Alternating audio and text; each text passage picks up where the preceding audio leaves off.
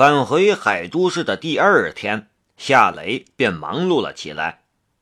一来到雷马制造公司，他便将雷马制造公司的几个重要中层干部都召集到了他的办公室里。夏雷夏雷开门见山的道：“昨天我看了你们设计的便携式购物车，这个点子不错，我决定生产一些放我们超市里试试。”没准儿他会成为我们敲开市场的敲门砖。夏总，购物车这种东西能带来多大的利润？我不太看好。被夏雷提升为车间主任的刘学兵提出了相反的意见。夏雷说道：“刘主任，你说说你不看好的原因。”呃，这个。刘学兵下意识地看了一下同在办公室里的尹浩和韩波，他知道所有的方案都出自这两个年轻人的手，当着他们的面说不好的话，他担心得罪两人。尹浩似乎看出了刘学兵的心思，便笑着说道：“刘师傅，有什么话你尽管说，您是老师傅。”我们是小辈儿，你就是说我们几句不中听的，我们也不会生气，真的。韩波也说道：“呃，就是刘师傅，你有什么话尽管说，都是为公司好，我们不会介意的。”呃，那好，我就说了。刘学兵说道：“呃，这样的小东西能有多大的市场？我们是公司，不是小作坊。”我觉得我们不应该生产这些小东西，我们应该生产一些体面的商品。你那个自行车的方案，我就觉得不错。夏雷笑了笑。刘主任，原来你是觉得这种小商品不体面，不符合我们公司的形象，是吧？呃，对，我就是这么认为的。刘学兵说道。夏雷又说：“你这个想法不好。比如自行车这样的产品固然很体面，可一旦我们生产出来，我们能卖出去吗？体面的并不一定就是好的，更不一定就适合我们。公司刚起步，我觉得我们就应该着眼一些老百姓需要的小商品。”这个购物车只是一个开始，以后我们要设计和生产更多的这样的小商品。我们要用一个一个的小商品来积累我们的客户和消费群体。等有了基础，我们我们再推出高品高价的产品。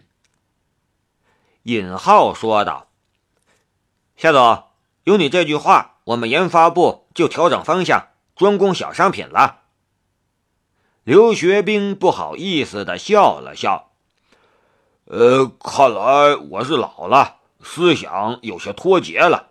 呃，不过你们这些年轻人设计什么，只要给我图纸，我就会制造出合格的东西来。刘主任，那你车间就接这个任务，先生产十个出来，我们放超市里试试。如果好卖，你们就多生产。这个法子可行，我们就去注册商标，将它变成正式的商品。呃，好。刘学兵用满是老茧的大手拍了一下胸脯，我保证完成任务。他拿了图纸，说走就走，很是心急的样子。周小红却伸手拦住了刘学兵：“刘主任，你不忙走。”你把图纸给我复印一份，我们车间也要接这个任务。刘学兵一脸的不乐意，总共才十辆购物车，我们车间都不够塞牙缝的，你还来抢任务，真是的！周小红还要争，夏雷说道：“小红，你就别跟刘主任争了，我有另外的任务给你。”周小红着急的道：“什么任务啊？”夏雷说道：“待会儿我会给你一份清单，你按照清单上的要求给我准备材料。需要特殊材料的，就从神州工业集团送来的材料里取；需要切割的，你让工人切割好。好啊，我也保证完成任务。周小红笑得很开心。比起坐什么购物车，他明显更喜欢这个任务。夏雷说道：“都散了吧，好好干，我们的日子会越来越好，我们的公司也会越来越好的。日子会越来越好，公司也会越来越好，这是夏雷的心愿，也是很多雷马制造公司员工的心愿。”散会之后，夏雷去了他的专属工作室。这个工作室只有一个人使用。之前他完成神州工业集团的特殊订单的时候，便是在这个工作室之中完成的。工作室里有几种类型的机床，还有焊机和电脑等办公设备，平时也不会有人来打扰，正是他复制约瑟夫的智能机床的理想场所。他不怕员工知道他在自己制造机床，但这台机床的来历，还有这台机床的图纸、电路等等机密，他却不想让人知道。来到工作室，夏雷便开工了。他打印了几张清单，然后添上他需要的材料。这些东西他早在德国的时候便已经计划好了。制造智能机床需要些什么东西？哪怕是螺丝的数量，他都是一清二楚的。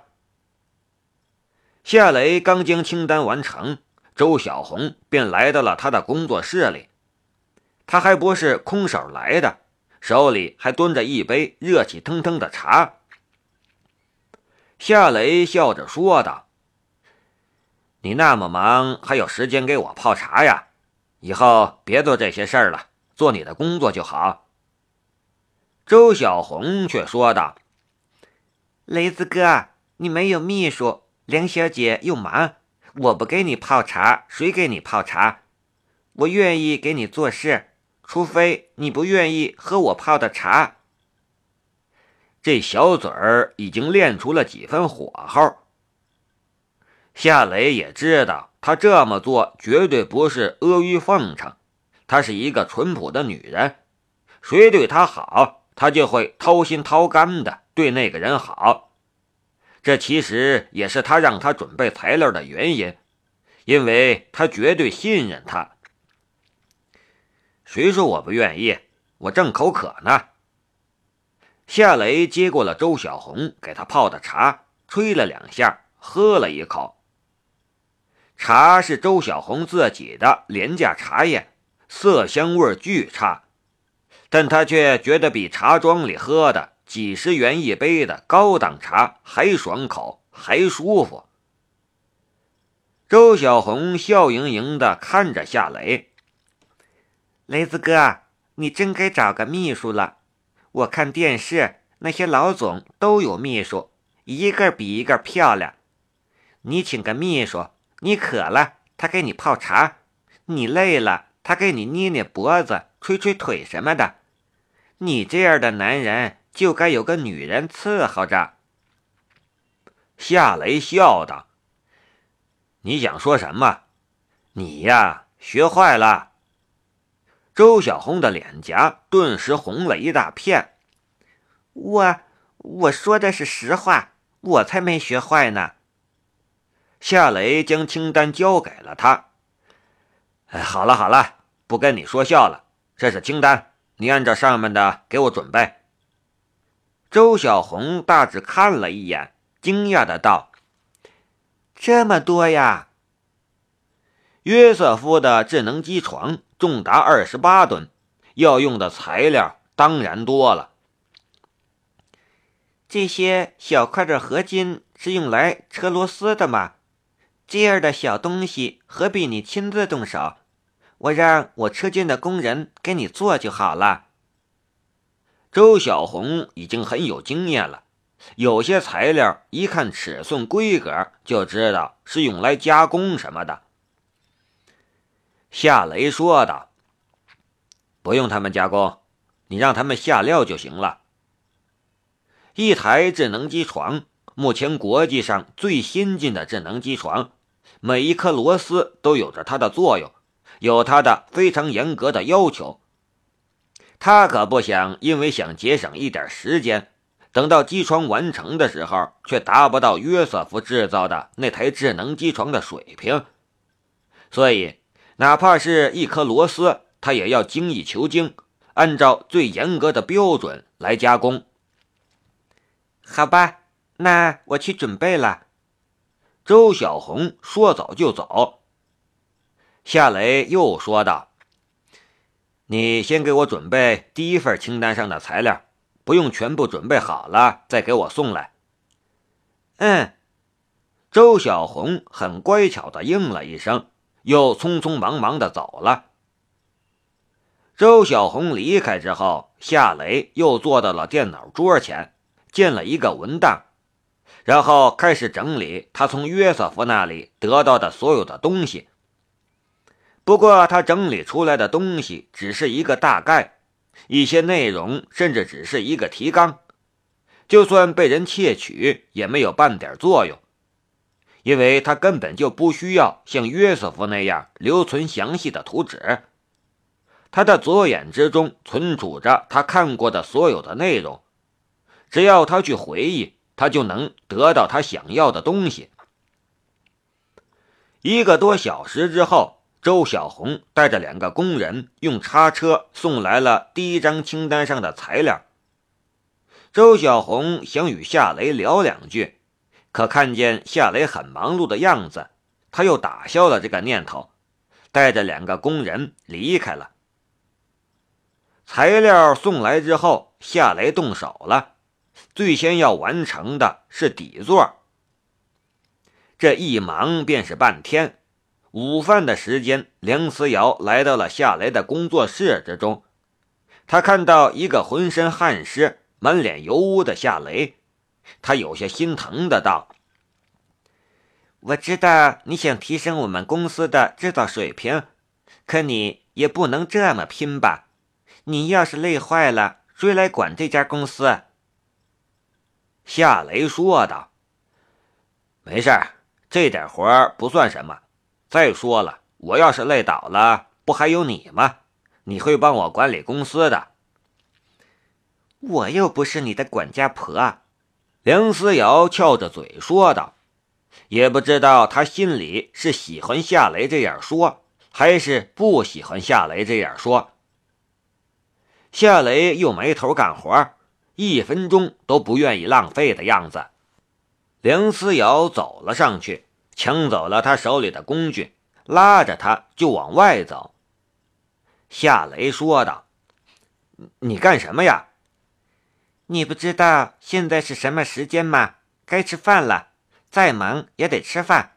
跟我去食堂。”梁思瑶很霸道的样子，夏雷这才感觉到饿。梁思瑶将夏雷拉出了工作室。好多员工的视线一下子就聚集了过来。员工们看到的画面是一身 OL 制服装、长腿无敌、性感无双的梁祝，拖着满身油污、一张脸堪比花猫的夏总。这画面充满了喜感，也让人忍不住产生各种联想。这架势，梁祝肯定会成为我们的管家婆的。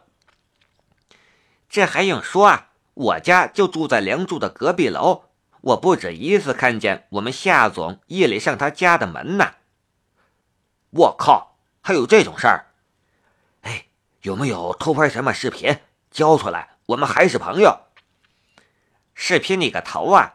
梁祝是什么人？一个打八个的咏春高手，他爸是梁正春，咏春嫡系传人，一代宗师。我的个神呐！我得拜师去！我的天哪！你不早说，我还想约他去看电影呢，这不是找死吗？雷马制造的员工都是年轻人，绝大多数连对象都没有。大家凑一起的时候，少不了一些乱七八糟的话题。夏雷和梁思瑶也是他们的话题之一。这时，梁思瑶忽然一脸煞气，扬声说道：“别以为我不知道你们在说什么，想靠工资的话就继续说。”哗啦一下，雷马制造的小子们一下子就没影儿了。夏雷笑道：“嘿，他们好像很怕你。”梁思瑶白了夏雷一眼：“总得有人当恶人吧？要是都当好人，这帮小子还不上房揭瓦呀？”走了，去洗个脸，你个大花猫。